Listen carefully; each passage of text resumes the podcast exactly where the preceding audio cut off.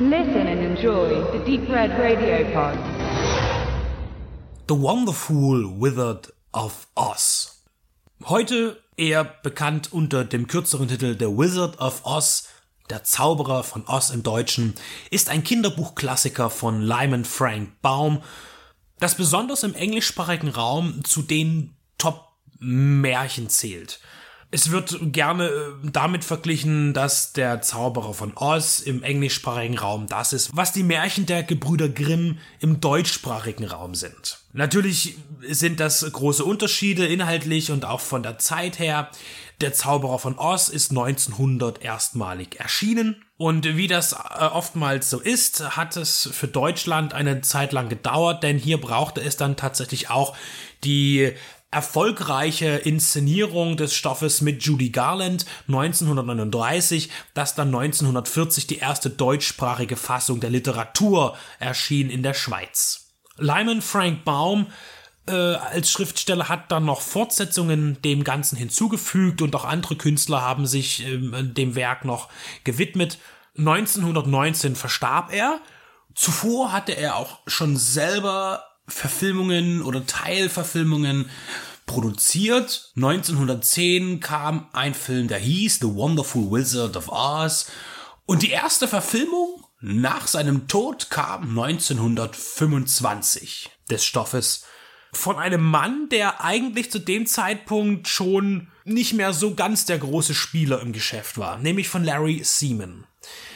Larry Seaman ist äh, zuzuzählen zu den ganz großen Slapstickern der frühen Kinozeit in den 20ern und äh, eben auch wie Charles Chaplin erfand er eine Figur, bei Chaplin war es der Tramp, hat er eben auch so einen, einen Stereotypen geschaffen, den er immer wieder spielte. Einen, äh, man, einen Dorftrottel, der auch immer wieder, aber natürlich in Tollpatschigkeiten sich bewegt, aber am Ende doch irgendwie als Held aus der Geschichte hervorgeht. Siemen war dann im Verlauf auch dafür bekannt, zu verschwenderisch zu arbeiten als Regisseur und Schauspieler, ähm, dass man ihn dann auch irgendwann, äh, als Verträge beendet waren mit Filmstudios, auch dann auch keinen mehr gab. Der Mann ist leider sehr, sehr zeitig verstorben mit 39 Jahren und auch, wie das bei manchen Künstlern so war, in der Weltgeschichte verarmt und an Krankheit. Und ähm, der Zauberer von Oz 25 ist somit eines seiner letzten Werke, zählt zu den letzten, denn er ist 1928 verstorben. Wir reden über einen Film, der dieser Tage in Deutschland erschienen ist auf DVD in der Schwarz-Weiß und auch in der kolorierten Fassung bei Studio Hamburg. Und äh, jeder weiß, der unsere Sendungen und meine Reviews verfolgt, dass Studio Hamburg für mich ja ein komplizierter Partner ist, äh, denn die Veröffentlichungen sind eben meistens eher von einer gewissen Lieblosigkeit geprägt. Im Beispiel von der Zauber von Oz ist das ganz besonders ärgerlich, weil der Film tatsächlich sehr gut ist. Ähm, ich werde dann noch zu den entscheidenden Unterschieden zur Literatur und auch zu späteren Verfilmungen kommen. Ärgerlich ist, das, ähm, jetzt muss ich dazu sagen, das ist momentan ein bisschen schwammig. Hier geht es ja auch darum, der Film ist ja schon ein bisschen alt. Und hier geht es vor allen Dingen auch um die Urheberrechte. Und dieser Film ist bereits, das sind, da unterscheiden sich die Quellen oder wird in der nächsten Zeit äh, von Urheberrecht befreit sein und somit auch frei zugänglich. Man kann mittlerweile den Film in Schwarz-Weiß und auch in der kolorierten Fassung in gleicher Qualität, Bildqualität wie auf der DVD, zu sehen ist, bei YouTube ansehen. Und das ganz kostenfrei und auch legal. Deswegen sollte sich ein haptisches Medium ganz klar die Mühe geben, mehr zu bieten, als es das Internet kann. Das heißt, ein informatives Booklet, was im Fall von Der Zauberer von Oz 1925 sehr empfehlenswert wäre und auch durchaus herzustellen, denn Autoren für sowas finden sich immer. Und auch das Einheitsbrei Coverdesign ist leider nicht sehr zuträglich und auch die Rückseite offenbart ein grausames Designmassaker, zumal man hier auch zum Beispiel, das ist ja für den Nutzer jetzt erstmal nicht wichtig, aber so die Rechtslage, äh, die unten immer auch abgedruckt ist, wer hier was und wie viel, ist total unscharf. Man kann es gar nicht erkennen, verpixelt. Es ist wieder eine sehr, sehr schwere Geburt und wird dem Film nicht gerecht, was hier auf DVD auf den Markt geworfen wurde. Leider. Dennoch habe ich diese DVD, dennoch bespreche ich selbstverständlich diesen Film, nicht willens dieser DVD, sondern wegen des Filmes selbst. Ich habe mir auch noch mal im Vorgang zwei andere Oz-Verfilmungen angeschaut. Zum einen natürlich den von Victor Fleming 1939, wobei das ja auch gelogen ist, weil da sind ja noch vier weitere Regisseure am Werk gewesen, die uncredited hier erschienen sind damals. Und ich habe mir angeschaut die äh, Musical-Fassung, also ich meine, in, in Wizard of Oz wird ja auch gesungen, ähm, in der, in der 39er. Äh, Aber ich habe mir auch noch die äh, mehr, finde ich, dem Musical zugehörige 78er Fassung von Sidney Lumet angeschaut, ähm, die hauptsächlich für ein afroamerikanisches Publikum äh, gestaltet wurde. Nicht hauptsächlich, sie war für jedermann gestaltet, aber sie war im Stil von Motown geprägt. Das heißt, hier auch äh, die Musik zu dem Musical, das schon bestand am Broadway, wurde die Musik von Quincy Jones umgestaltet. Und auch hier tritt zum Beispiel Michael Jackson äh, als Vogelscheuche auf, auch hier auch sehr gut besetzt und auch tatsächlich funktioniert das sensationell.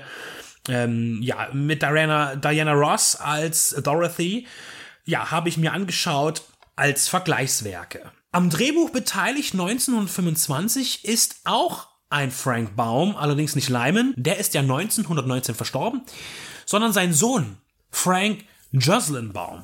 Und gemeinsam mit einem Leon Lee und mit Larry Seaman gestaltete man eine ganz alternative Fassung. Der Leon Lee ist hierbei für die Zwischentitel verantwortlich. Und man baut um die Geschichte erstmal eine Rahmenhandlung, dass ein, ein Spielzeugmacher einer, einem kleinen Mädchen aus dem Buch Wizard of Oz vorliest. Und dann geht man eben in die Geschichte hinein. Und die ist gänzlich anders, als es das Buch uns präsentiert. Wir steigen einen in Oz und dort mm, ist es so, dass das Volk von Oz sehr unzufrieden ist mit seinem Herrscher. Das ist der Premierminister, der sich auch selbst gerne als Diktator bezeichnet. Ähm, warum er nicht gemocht wird, ist an dieser Stelle erstmal egal. Er wird nicht gemocht. Und es gibt aber noch einen Prinzen, der so, ja, wie das vermutlich heute auch in England ist, so eine repräsentative Funktion hat. Und er und sein Volk wünschen sich, dass die verschollene Prinzessin zurückkommt. Ja, die Prinzessin die und wahre Herrscherin von Oz ist nämlich nicht da. Sie ist wie Moses in einem Weidenkörbchen nämlich davon geflogen, nicht geschwommen, geflogen und wurde einer Farmersfamilie vor die Tür gesetzt. Die Beweggründe dazu werden dann erst am Ende nicht mal aufgeschlüsselt, bloß so angeteasert. Ist auch egal, das Kind soll weg, damit eine andere herrschende Macht in Oz übernehmen kann. Jedenfalls wächst nun ähm, das Mädchen auf, Dorothy in Kansas, auf einer Farm.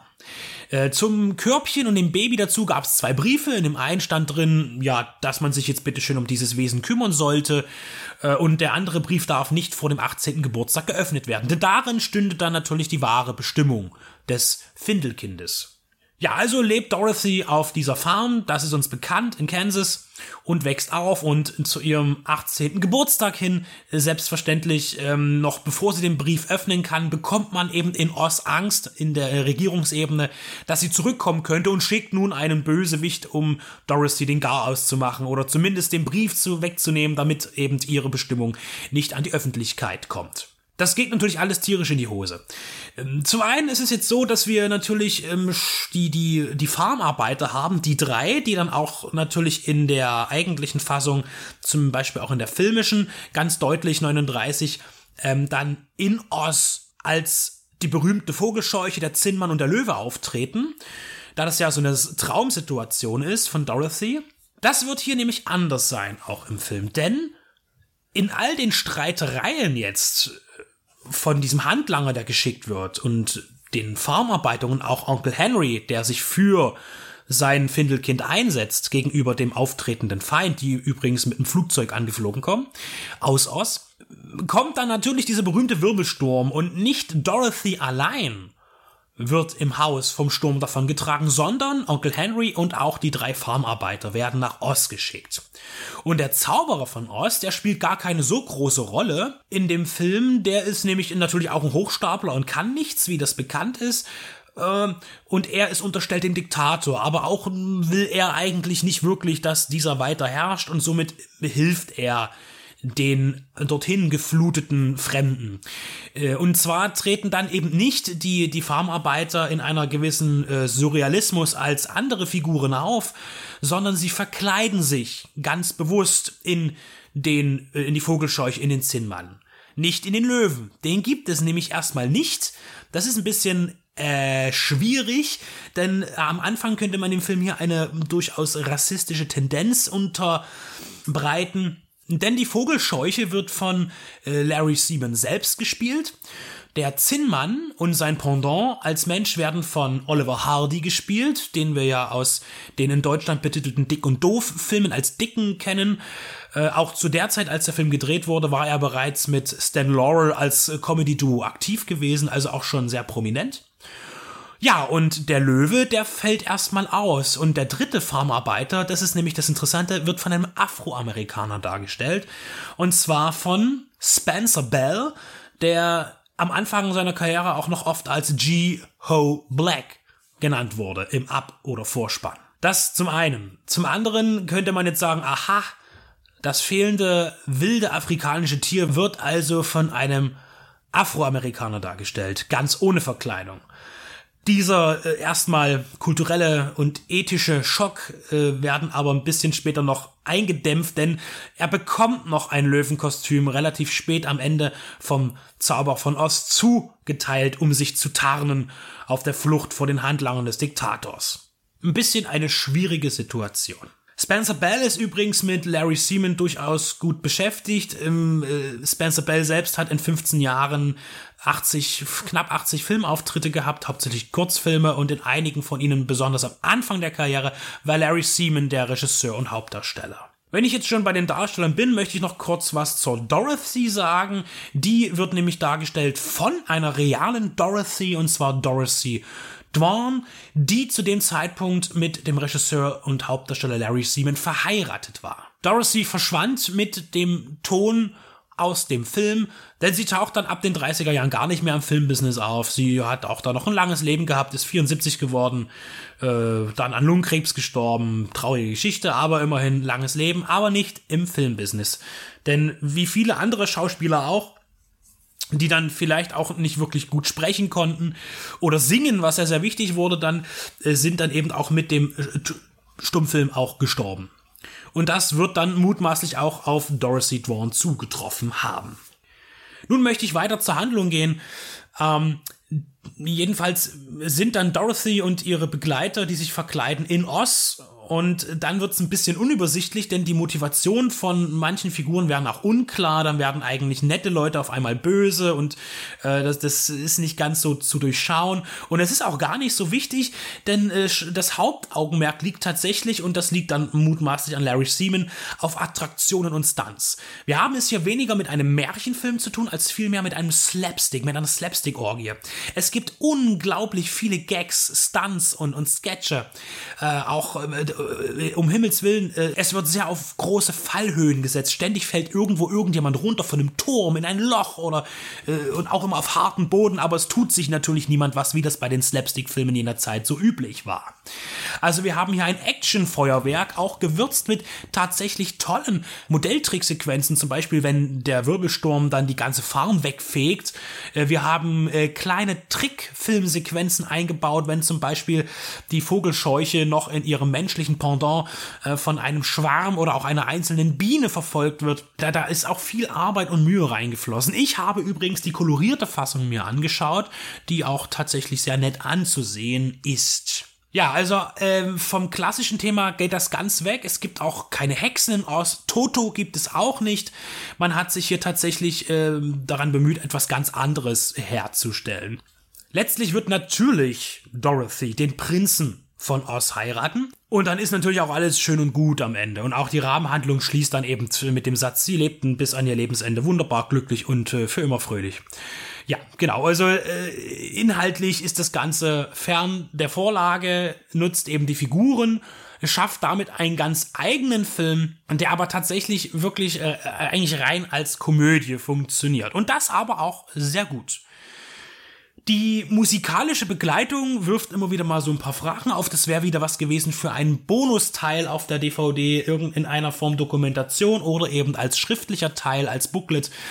Ähm, denn die Musik hört sich mm, relativ von der Aufnahme her an, als wäre sie irgendwann, ja, in den letzten 20, 30 Jahren oder vielleicht, man weiß es nicht, man hat keine Informationen dazu, habe ich nicht. Ähm, äh, die klingt halt ja, sehr frisch, sehr schnell. Äh, vom Stil her passt das in die Zeit der, der, der 20er Jahre. Aber mich hätte schon interessiert, äh, wie das so war. Natürlich war das meistens, gab es auch vollorchestrale äh, Begleitungen jener Zeit bei Premierenfassungen. Äh, und dann später gab es dann für die kleineren Kinos oder die Massenbespaßung eben die Piano-Begleitung. Äh, und ich würde, hätte, mich hätte schon interessiert, wie sehr hier, ähm, ja, das Original und die Fassung, die wir jetzt hören, musikalisch übereinstimmen, weil sich die Themen ja auch immer wiederholen, abwechseln und auch teilweise prominente Werke mit drin sind, die man eben jetzt nicht vom Film, sondern von anderen klassischen Stücken her kennt. Der Film ist äh, dann in der deutschen sprachigen oder im deutschsprachigen Raum erstmals in Österreich gelaufen äh, unter dem Titel Der Zauberer von Illustrien. Der deutsche Titel später hat sich nochmal geändert in Auf nach Illustrien. Heute wird er unter auch der Zauberer von Ost vertrieben, mit dem Hinweis natürlich auf die Jahreszahl 1925. Für mich interessant auch noch beim Vorspann äh, den Namen Sam Symbolist zu lesen. Dieser Mann tritt hier als Editor auf, hat den Film geschnitten, das hat er auch weiterhin noch getan. Allerdings auch hier gab es einen Bruch von Stumm- und Tonfilm, denn er hat nur Stummfilme geschnitten und mit der Tonfilmzeit wurde er auf einmal zum Produzenten und hat dann später ganz Großes geschaffen, zum Beispiel auch Quo Vadis oder eben für mich den 59er Ben Hur. Das war übrigens so seine letzte Arbeit. Also hier nochmal ein prominenter Name dann auch aus der Tonfilmzeit. Der Zauberer von Oz hat mir große Freude bereitet. Eigentlich auch in jeder Fassung. Man muss sagen, dass die, dass The Wiz, die 78er Fassung, von Lumet fand ich ein bisschen öde, ein bisschen langweilig. Der war auch nicht sehr erfolgreich, trotz dass das Musical sehr erfolgreich war. Aber die Musiksequenzen und die Tanzeinlagen äh, sind super gemacht und auch ähm, die Kostüme und die Kulissen sind sehr aufwendig gestaltet. Hier hat Stan Winston seine Finger mit im Spiel gehabt bei den Masken. Ähm, der ist auch total durchgeknallt und er hat ein paar richtig gute Ohrwürmer. Also trotzdem ein Film, den man sich anschauen sollte. Äh, der Klassiker von 39 immer wieder behaftet, äh, vor allen Dingen mit Negativpresse durch äh, Judy Garland, die ja da ziemlich federn lassen musste als Jungschauspielerin, wurde ja auch kürzlich erst wieder thematisiert in dem Film mit Renee Zellweger, wo sie Judy Garland spielt. Ähm, äh, aber trotzdem auch musikalisch gesehen ein witziger Film, vor allen Dingen natürlich die wunderbare Reminiszenz. Ich muss immer, wenn ich den Zauberer von Oz sehe von 39, immer auch an die nackte Kanone denken. Äh, Ding Dong, die Hexe ist tot, ganz wichtig. Aber nun eben der Zauber von Oz leider wieder, und ich muss es einfach nochmal sagen, einer sehr, sehr schamlosen Aufmachung auf DVD auf den Markt. Wirklich geworfen, geschmissen, geschleudert, nicht gelegt, sanft dahergeboten, ich kann, ich will von dem Produkt nicht abraten, weil es, weil es ein doch ein entdeckenswerter Film ist, auch kurzweilig mit einer Stunde und acht Minuten Laufzeit, in beiden Fassungen eben auf der DVD von Studio Hamburg enthalten. Hier muss einfach nochmal ein Umdenken stattfinden. Ich wiederhole mich, das ist wirklich grausam von Review zu Review. Es ist so schade, man hat so ein gutes Övre auch bei Studio Hamburg und setzt es aber so, so wirklich billig um. Das ist halt schade. Äh, man hat gar keine Lust, sich den Film ins Regal zu stellen, weil er einfach vom Layout her überhaupt nicht funktioniert. Also hier kann man sagen, ähm, bei Studio Hamburg widerfährt den meisten Filmen überhaupt gar keine Liebe. Und das haben wir auch in der Einleitung zur Show 33 nochmal gesagt gehabt, äh, dass hier äh, natürlich auch verschiedene Premium-Varianten existieren. Das heißt, es gibt auch von Studio Hamburg und über Ostalgica äh, würdige Veröffentlichungen von Klassikern. Aber es gibt eben auch diese einfachen Amaray-Geschichten, die wahrscheinlich direkt für den Wühltisch produziert werden. Aktueller Stand bei Amazon 9 Euro, neu diese DVD, gebraucht sicherlich auch unter einem Euro erhältlich. Ansonsten bei YouTube, ich muss es einfach sagen, sichtbar. So oder so oder wie auch immer. Der Film darf gesehen werden, weil er wirklich anders ist, ein anderes, eine andere Geschichte darbietet aus dem Klassiker heraus und darüber hinaus unglaublich unterhaltsam ist. Sehr unterhaltsam ist und beeindruckt durch seine technische Umsetzung. Und somit beende ich nun meine Reise im Land von Oz und hoffe, dass möglicherweise diesen Film in diesem unserem Land nochmal ein anderes Schicksal widerfährt als das von Studio Hamburg.